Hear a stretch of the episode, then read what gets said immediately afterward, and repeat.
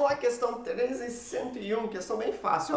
Ó. O valor mínimo que uma pessoa física pode investir no Tesouro Direto é de quanto? Mil reais, cem reais, trinta reais ou dez reais. Bom, o Tesouro Direto foi criado realmente para é, fazer facilitar o acesso das pessoas físicas é, investimentos do tesouro, né? E é, o valor é bem amigável, a partir de 30 reais você já consegue comprar uma cota de LFT, NTNB, NTNC, enfim, depende da cotação que tiver no dia, no período, né? Mas a partir de 30 reais já é possível, beleza? Então, para 1301 é C de certo.